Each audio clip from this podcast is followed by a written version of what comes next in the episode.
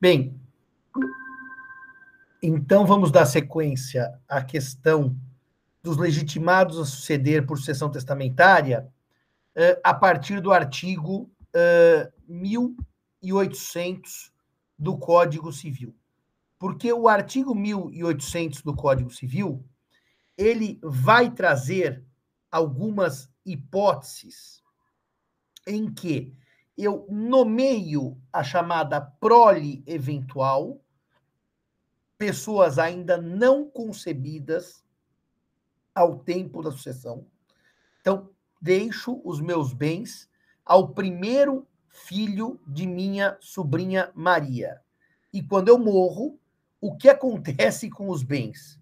Bom, o artigo 1800 vai trazer nos seus incisos, eu acho que o Marcelo não pôs aqui os incisos, eu não estou achando. Se pôs os incisos, pôs os incisos de novo, Marcelo.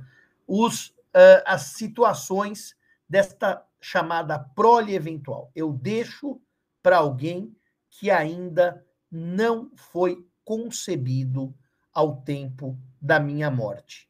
Se por acaso, quando eu deixar os bens ao primeiro filho da minha sobrinha Maria, eu morro e Maria morreu antes de mim, sem filhos, é impossível que haja o primeiro filho de minha sobrinha Maria.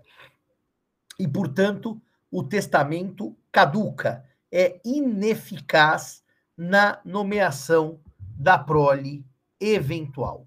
Então, primeira hipótese, você deixa os bens em favor do primeiro filho de Maria, mas quando você morre, uh, Maria já morreu, é pré-morta, sem filhos. Não há como a deixa produzir efeitos. É uma hipótese de caducidade testamentária. Muito bem. Ineficaz a deixa testamentária. A segunda hipótese. Se por acaso o herdeiro já nasceu, quando eu morro, o primeiro filho de Maria se chama Antônio e já tem RG e CPF. Evidentemente que a deixa testamentária produz seus efeitos diretos. E a tal da prole eventual já não é mais prole eventual porque eu sei o nome e o sobrenome. E aquele primeiro filho de Maria será o herdeiro, que é o parágrafo terceiro. Nascendo com vida o herdeiro esperado, ser-lhe-á deferida a sucessão com os frutos e rendimentos relativos à deixa a partir da morte do testador. A terceira situação é mais incômoda. Maria não morreu, Maria está viva, mas Maria ainda não tem o seu primeiro filho, quando Simão morre. A lei, nesta hipótese, dá um prazo do parágrafo 4 do artigo 1800 de dois anos, dois anos para a concepção do herdeiro a partir da morte do testador. Dois anos. Se em até dois anos houver a concepção e o herdeiro nascer com vida, ele recebe a deixa testamentária. Se por acaso em dois anos não houver a concepção, a deixa caduca e a sucessão segue a vocação hereditária. A deixa caduca significa a deixa é ineficaz se em dois anos não houver a concepção. Tá bom, Simão. E o que acontece nesses dois anos enquanto se aguarda a concepção do herdeiro. Aquela pessoa, a Maria, da qual eu espero o primeiro filho, por isso que eu testei em favor do seu primeiro filho, ela ficará com a curatela dos bens. Ou seja, no fundo, o que Maria terá é a cura rei a curatela dos bens do falecido, que ficam momentaneamente sem titularidade. a herança fica acéfala, sem cabeça. Por quê? Porque nós teremos um curador que administra administra um patrimônio, esperando que no decurso de dois anos venha a ser concebida a prole eventual. É uma situação muito complexa, porque o sistema não deseja herança sem cabeça, sem titularidade. Mas aqui eu terei uma herança acéfala, sob a curatela. Então, tecnicamente, eu tenho curatela de pessoas. Aquele é um curador do patrimônio, né? Ele é um cuidador, um administrador do patrimônio, esperando que a prole eventual seja concebida no prazo de dois anos. No fundo, a lei vai dizer no parágrafo 2 do artigo 1800 que este curador tem as responsabilidades e deveres da curatela de incapazes. Mas ele não é curador de uma pessoa. Ele é, no fundo, um mero administrador de um patrimônio que não tem titularidade. Agora, se o testador achar isso muito confuso, ele pode muito bem no testamento dizer assim: se quando eu morrer, Maria não tiver ainda o seu primeiro filho, o testamento caduca. Eu não preciso esperar esses dois anos, senão por ausência de expressa disposição testamentária. Se houver expressa disposição testamentária, eu posso afastar o texto da lei e dizer, não quero esperar dois anos. Alguns perguntam, mas Simão, você poderia esperar em tese no seu testamento dizendo assim: se nascer em seis meses da minha morte, a pessoa herda. Se nascer um ano da minha morte, a pessoa herda. Eu poderia aumentar se nascer cinco anos da minha morte, a pessoa herda? A resposta é negativa. E eu digo por quê. O código dá um prazo máximo que ele admite a herança acéfala, que ele admite a herança sem titularidade. Eu não posso ampliar esse prazo de dois anos, do parágrafo 4 do 1800. O que eu posso é reduzir esse prazo, ou mesmo dizer, se quando eu morrer a prole eventual não for concebida ou nascida, o testamento caduca. Marcelo, você quer, uh, você quer fazer alguma pergunta aí, sua observação? Uma pergunta. No artigo 1800, ele diz curador nomeado pelo juiz. O testador, ele pode nomear esse, esse curador? A sua pergunta é ótima, claro. É, aqui, Marcelo, está naqueles campos em que a lei dá uma norma é, que só é aplicada na ausência de expressa declaração do testador, tá? Ele pode dizer. E se você olhar aqui o parágrafo primeiro, ele vai dizer assim: salvo disposição testamentário, a curatela caberá à pessoa cujo filho o testador esperava. Ou seja, em tese, Marcelo, se eu deixei para o primeiro filho de Maria, ninguém tem mais interesse em cuidar bem dos bens do que a Maria. Mas eu posso deixar, por exemplo, para um administrador profissional, porque eu não sei se Maria vai cuidar bem desses bens.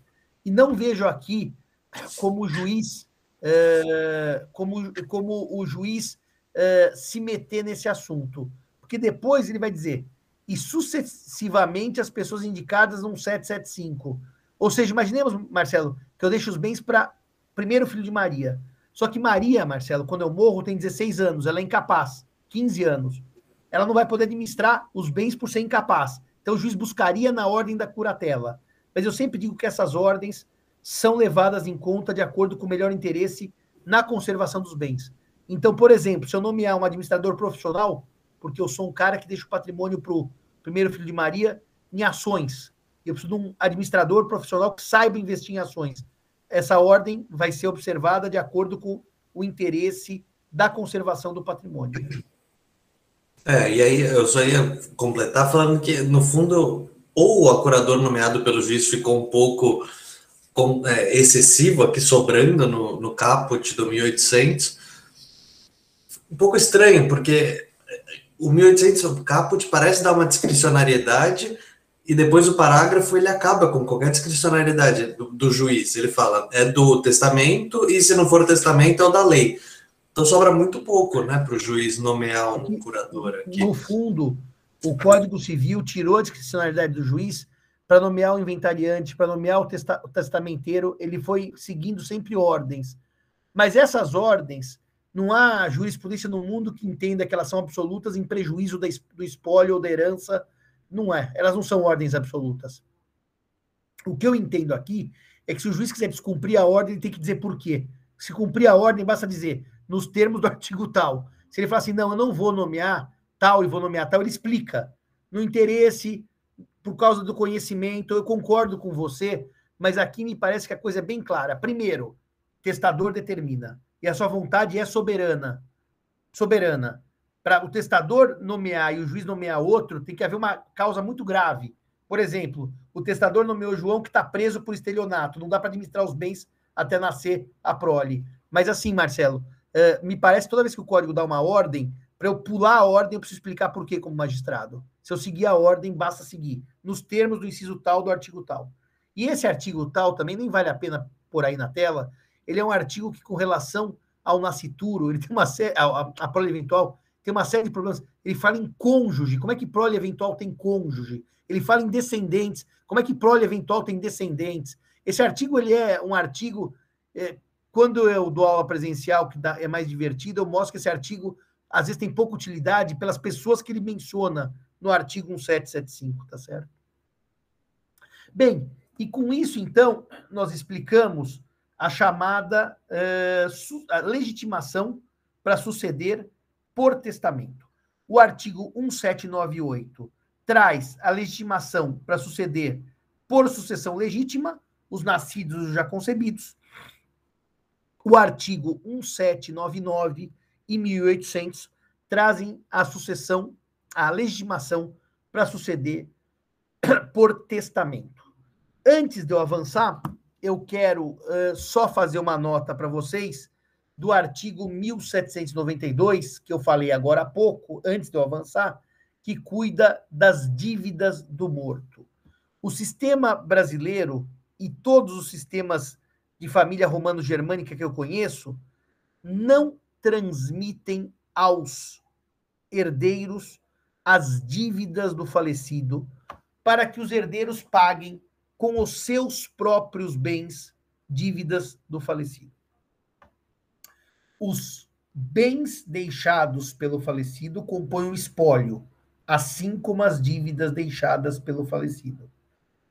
Os bens do falecido respondem pelas dívidas do falecido. E, portanto, não os bens do herdeiro que antecedem a morte. Há uma questão interessante. Se o morto deve 10 e tem patrimônio de 11, paga-se 10, sobrou 1, partilha-se. Se o morto deve 10 e tem patrimônio de 10, pagam-se as dívidas e não se partilha nada. Não há o que partilhar.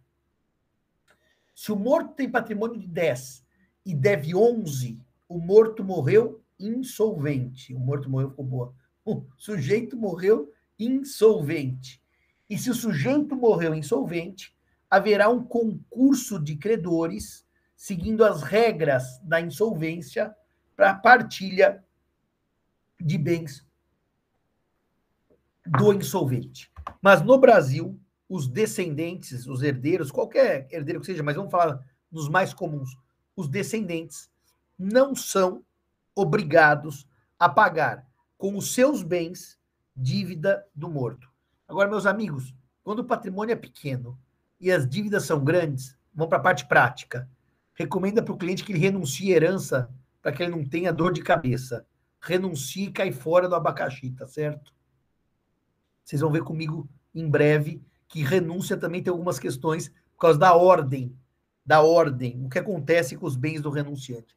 Mas se o abacaxi é grande, é melhor renunciar à herança e deixar a herança os credores que briguem pela própria herança.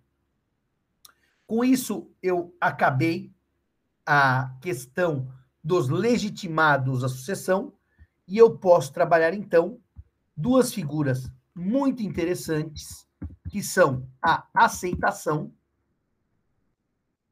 e a renúncia da herança. Aceitação e a renúncia da herança. É muito interessante o sistema brasileiro, como aliás também o é uh, o sistema português, o francês também, o italiano também, não sei se todos são assim, em que eu tenho, pela chamada Cesine, Saizine, por ficção, a transmissão imediata, imediata, de todos os bens do falecido para os herdeiros. O último suspiro do morto é o primeiro sorriso do vivo, como dizia o professor Zeno. Então, a transmissão da propriedade, pelo artigo 1784, pela Cesine, ela é imediata. E, Simão, se ela é imediata, por que, que eu preciso aceitar ou renunciar à herança? Essa é uma questão interessantíssima. Por que, se o bem já é transferido para mim quando meu pai morre, quando meu avô morre, eu ainda devo aceitar ou não aceitar, que é a renúncia da herança. Então vamos devagar. A cesina gera uma transmissão provisória de propriedade. Ela é provisória porque é dado ao herdeiro renunciar à herança. Ela não é definitiva, porque é dado ao herdeiro renunciar à herança. E se o herdeiro renuncia, a renúncia retroage ao momento da morte. Apaga a cesine. O herdeiro renunciante é como se nunca tivesse sido herdeiro. É o parágrafo único do artigo 1804. Então vejam, a aceitação, a, a, a cesine gera uma propriedade provisória, porque a toda pessoa é dado o direito de renunciar à herança. Bom, Simão, então a, a renúncia tem uma função, que é você deixar de ser proprietário dos bens apagando a cesine. Sim, é verdade. E a aceitação? Ela é útil, é, uma vez debatendo no IBDFAN um projeto de mudança do, do Estatuto das Sucessões, do livro de sucessões, a professora Maria Berenice Dias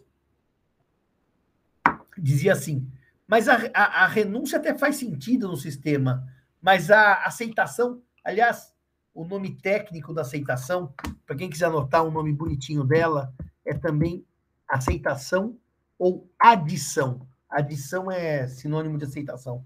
É, mas aceitação é inútil, porque se eu já sou dono, por que eu aceito? Porque é um pequeno problema. Um pequeno problema. A aceitação não é exclusiva do herdeiro. Nós vamos ver ainda hoje, provavelmente, que os credores do herdeiro podem aceitar a herança por ele. O fenômeno da aceitação, ele existe por duas razões.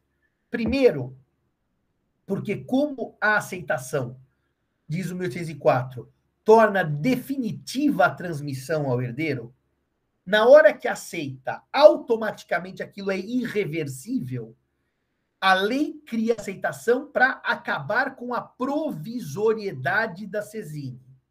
Porque se eu não renunciei, eu aceitei. E se eu aceitei, eu não posso mais renunciar, porque a aceitação é definitiva. E a aceitação tem uma outra coisa.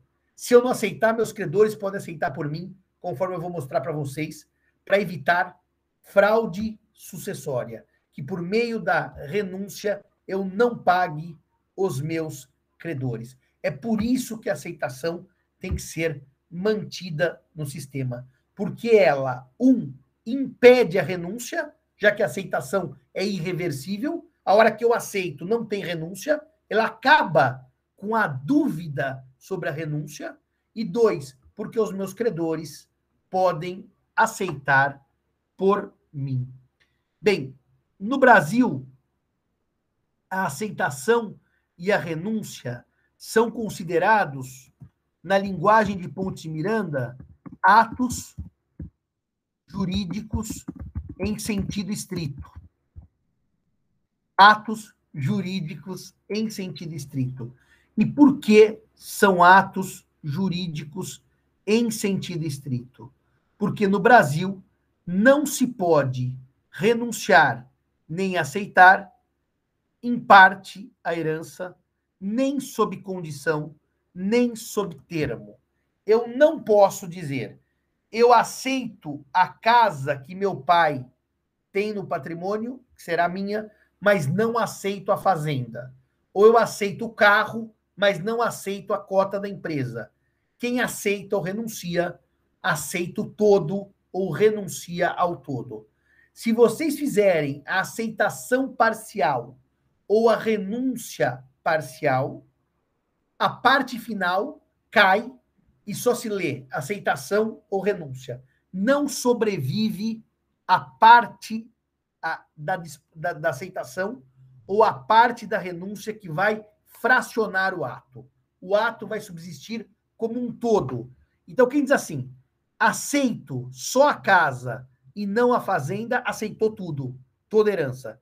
Quem diz renuncio só a casa e não a fazenda, renunciou ao todo. A parte final é ineficaz. Não se aceita herança em parte. Da mesma forma, da mesma forma, não se aceita herança sob condição. Eu aceito se a propriedade for rentável, ou eu aceito a partir de 31 de janeiro de 2022. Não. Nem termo, nem condição. Se você aceitar sob termo ou aceitar sob condição, o termo e a condição são tidos por não escritos e prevalece eu aceito. Apaga a condição e apaga o termo. Por isso, no Brasil, a aceitação e a renúncia não são negócios jurídicos, porque há a vontade do ato de aceitar ou de renunciar, mas os seus efeitos são totalmente ex lege. Então, na linguagem pontiana, seriam atos jurídicos em sentido estrito, tal como desenhados, tal como diz, uh, objetivados, cuidados, tratados pelo Código Civil Brasileiro. Renúncia e aceitação são irretratáveis, não permitem arrependimento.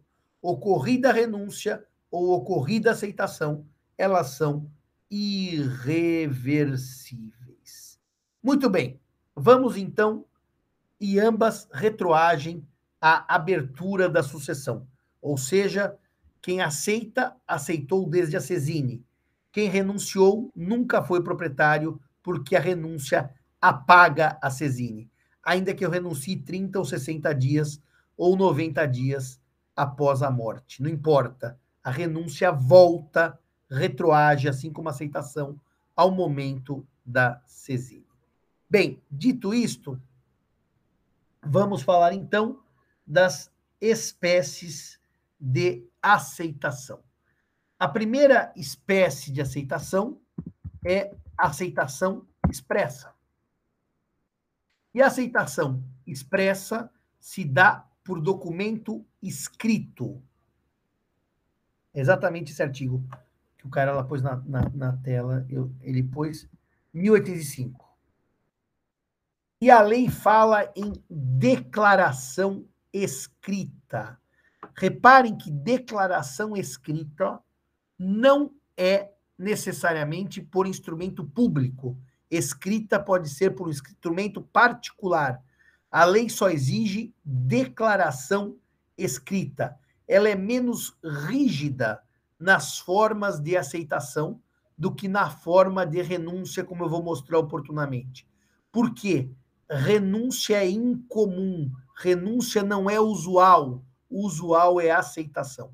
Portanto, a declaração na, na aceitação expressa pode se dar por instrumento escrito, seja o instrumento público por cartório, seja um instrumento particular.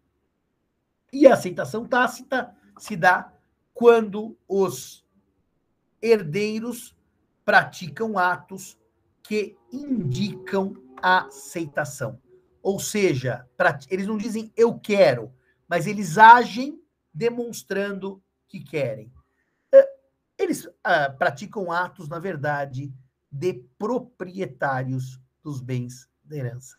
E aqui é muito bonitinho, porque o parágrafo primeiro vai explicar uma coisa que me parece óbvia, mas é bom que ele explique.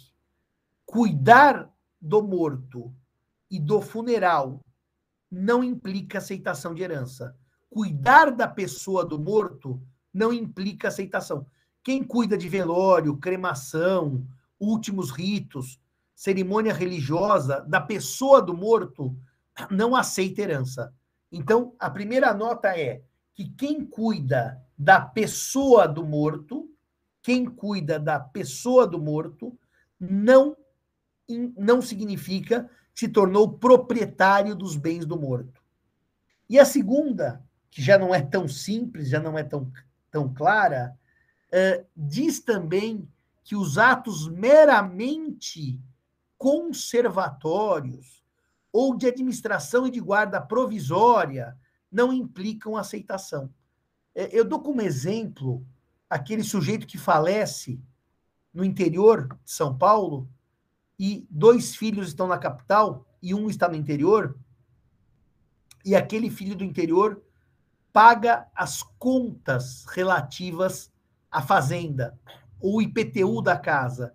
Ele paga não porque ele age como dono, mas naquele momento ele é provisoriamente quem está administrando os bens. Então, aquela ideia de uma administração provisória, na prática, isso acontece.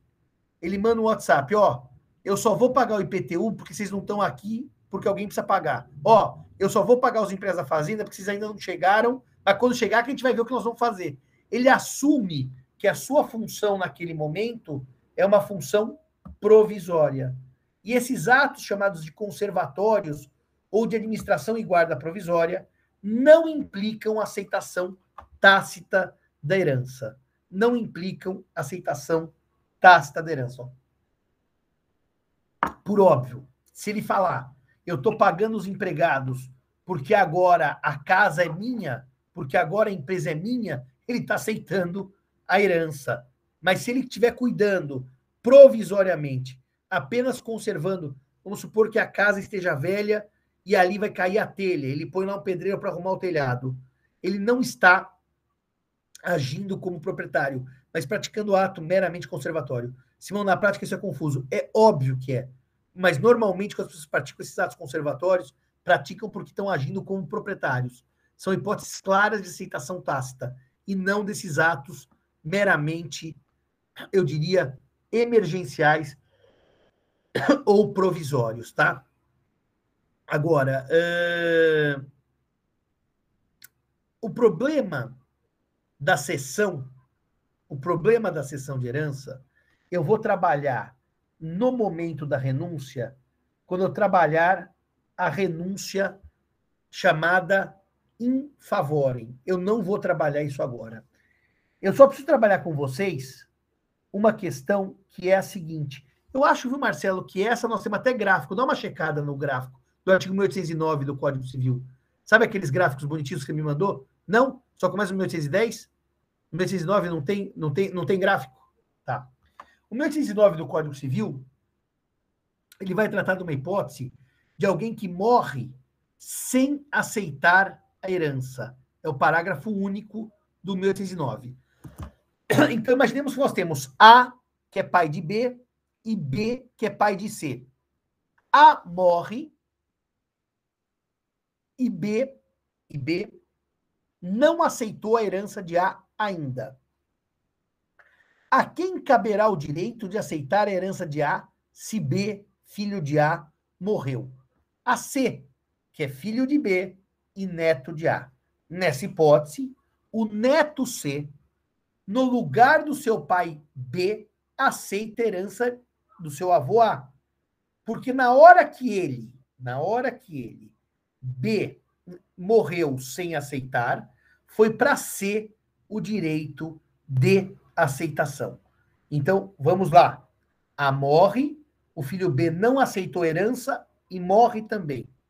C, que é filho de B e neto de A, aceitará pelo seu pai B a herança do seu avô A. A herança do seu avô A.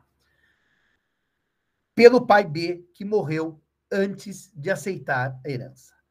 Os chamados a sucessão do herdeiro falecido antes da aceitação, desde que concordem em receber a segunda herança, poderão aceitar ou renunciar à primeira. Então vamos devagar. A morre, B, seu filho, morre sem aceitar a herança de A. C, neto de A e filho de B, pode, por B, aceitar a herança de A, seu avô, e pai de B. Mas, para tanto, eles devem, ele C, concordar em receber a herança de B. Porque se ele não quiser a herança de B, como é que ele vai no lugar de B aceitar a herança de A? Então, segundo a lei, os chamados à sucessão do herdeiro falecido antes da aceitação, desde que concordem em receber a segunda herança, poderão aceitar ou renunciar à primeira. C. Primeiro diz: eu aceito a herança que meu pai B me deixou, e em nome do meu pai B que morreu, eu aceito a herança do meu avô A. Ficou claro, Marcelo, Bruna, que eu primeiro aceito a herança que, me tem, que eu tenho de direito, para poder depois aceitar aquela que meu pai receberia do meu avô. Porque, meus amigos, se eu que sou C digo não quero a herança do meu pai B, como é que em nome do meu pai B eu vou aceitar a herança do meu avô se eu não quero nada? Entenderam que tem que ter uma lógica? Primeiro eu aceito a minha própria para depois aceitar a herança do outro, que seria a herança do meu pai recebida pelo meu avô. A lei brasileira não resolve uma questão que os italianos resolveram de maneira muito interessante, que é a seguinte: imaginemos que, imaginemos que, agora vamos devagar.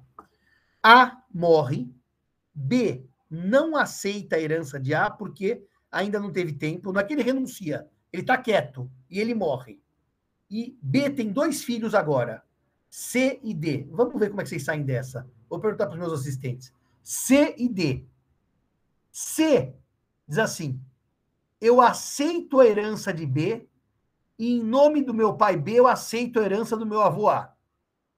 E D diz assim: eu aceito a herança de B, mas renuncio à herança do meu avô A em nome do meu pai. Bom, cada um dos netos agiu de uma maneira.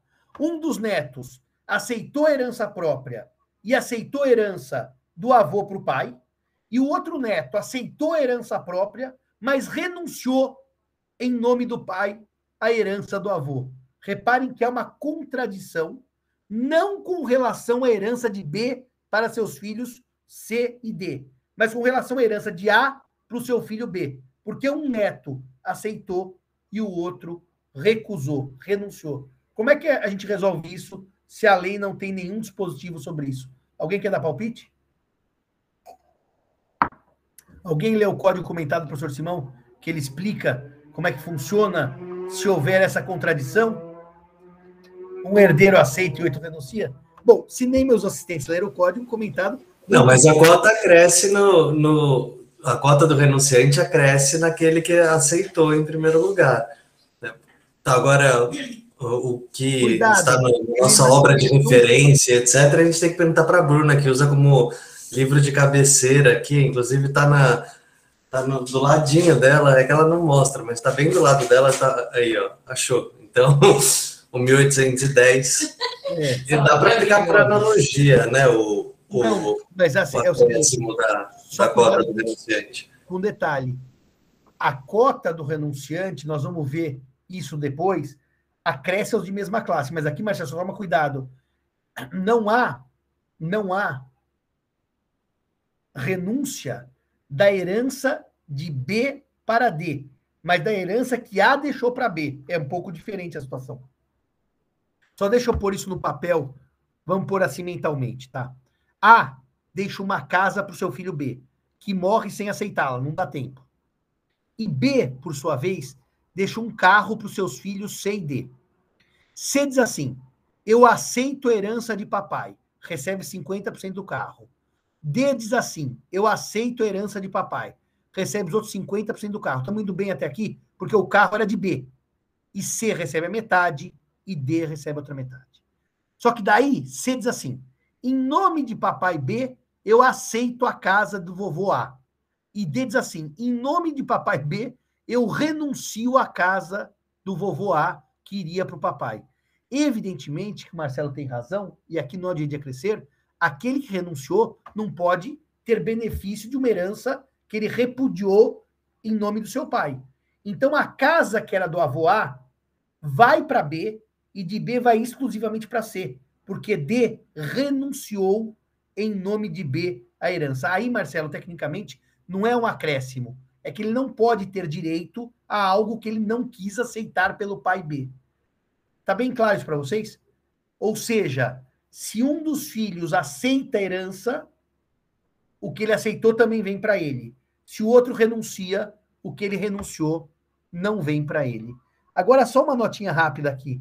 Vocês concordam comigo que se por acaso o filho D renunciar à herança diretamente do seu pai B, aí ele não tem nem meio carro, nem meia casa, nem nada. Porque ele renunciou, ele não pode aceitar nem nada. Acabou o jogo. Ou seja, primeiro ele aceita a herança de B carro e depois aceita ou renuncia à herança de A. Até aqui, ficou claro isso para vocês? Vocês conseguiram entender isso daí, meninos? Dito isto, nós precisamos então discutir o que acontece agora nas hipóteses de renúncia.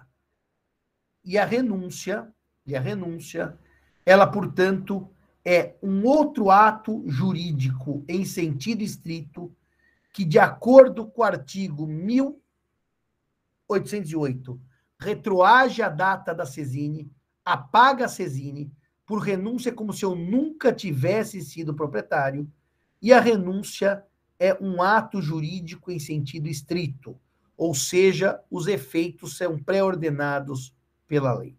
Eu vou fazer uma notinha sobre a renúncia, vou parar a aula de hoje e retomo a renúncia na próxima segunda-feira. A renúncia só pode ocorrer quando a pessoa de quem se trata a sucessão já faleceu. Não é possível, no sistema brasileiro, renunciar herança de pessoa viva. Mesmo porque, se meu pai está vivo hoje, renúncia de herança é impossível, porque herança não existe. O que existe é patrimônio do meu pai. Portanto, no sistema brasileiro, a renúncia exige morte. A partir do momento que eu sou herdeiro e titular dos bens, eu posso renunciar. Com pessoa viva, não há renúncia possível. A renúncia pressupõe morte, pressupõe cesine, pressupõe transmissão, e daí sim eu posso renunciar aos bens do morto, não com o morto vivo, porque nessa hipótese eu não sou herdeiro as questões da renúncia e as regras da renúncia, eu trabalho com vocês na nossa próxima aula, segunda-feira que vem, 6h20 da tarde. Um abraço Professor, a todos e todas. Sim. Professor, posso Sim. dar só que na, na, aula passada você pediu para eu dar uma olhada sobre a, a existência da CESINE no direito do Reino Unido, e eu fiz uma breve pesquisa ah, e sim. não tem. É, aproveitando que a gente está falando de CESINE, achei que valia a pena terminar a aula Claro. Fiz uma breve pesquisa, pessoal, e a Cesine é algo bem, bem arraigado no direito francês que a gente recebeu né, de, né, de digamos assim, de herança, mas no, no, no direito, é, eu não consegui pesquisar o, norte-americano, mas do, do, Reino Unido não há. É, no Reino Unido é, existe um, um sistema de, de sucessão bem complexo, mas que é bem baseado em testamento. A primeira coisa que eles olham sempre é a existência de testamento. E se houver testamento, o, will, né? Cada bem testado vai, vai para a propriedade de cada pessoa. Se não há, forma-se uma espécie de, de espólio que é administrado por um ou mais herdeiros, dependendo do tipo de herança que tiver, e forma-se uma espécie de trust. Então, herdeiro, os herdeiros acabam sendo né, os trustees dos, do, do, do falecido. É, e, e, há aí uma ideia de, de, de, de, pelo que eu entendi, administração. O, direito de propriedade inglês também é um pouco diferente do, da nossa tradição de direito de propriedade, então é complexo entender isso tudo. Mas só para vocês entenderem mais ou menos e para dar essa nota de que não há é, não há a CESINE lá, há, uma, há um, sistema diferente. Eu até, eu até chutaria, sem nenhum estudo, que, sim, que não há CESINE. E para o que vem, o Marcelo vai descobrir como é que o município pode renunciar à herança. É a grande pergunta do momento. Como é que o município pode renunciar? O Cícero já respondeu. É, o Cícero, que é nosso especialista aqui em direito público, que é uma grande sacanagem sem imputar isso a mim, mas é, ele já disse que é nulo porque não pode abrir mão de vantagem para o município. É isso, Cícero? só, só Cícero pode abrir eu acho que só pode se for por lei, porque como a lei pode parcelar tributo, pode fazer renúncia fiscal, eu acho que por lei o município pode sim. Por exemplo, uma lei que diga não queremos a herança do Marcelão, que o Marcelão tem uma herança maldita, é a herança da Dona Beja, lá de Minas Gerais. Então nós não queremos a herança do Marcelão. Mas eu acho é uma lei sentido formal, né? né? Como é que é? É uma lei em sentido formal, mas materialmente é um ato administrativo, né? Agora Sim. o ato administrativo tem que ser motivado porque alguém vai, vai negar o recebimento de valor quando poderia receber, acrescentar ao município ou estado. Então, se, se como é indisponível o, o erário, seria, seria nulo essa motivação. Né? Um dos elementos do ato administrativo seria, o ato seria nulo. Mas, por exemplo, se você provar que aquele, aqueles bens são bens que só trazem prejuízo, porque são bens com uma série de problemas, até problemas... Se motivado, sim. É, eu também imagino que seja isso. Senão não poderia haver renúncia de herança. Bem, meus amigos, então está bom. Oito horas no horário de Brasília. Acabou e agora é hora do Jornal Nacional. Um abraço a todos e todas e até semana, se Deus quiser. Tchau, tchau, meninos. Tchau, tchau, meninas. Obrigado, professor.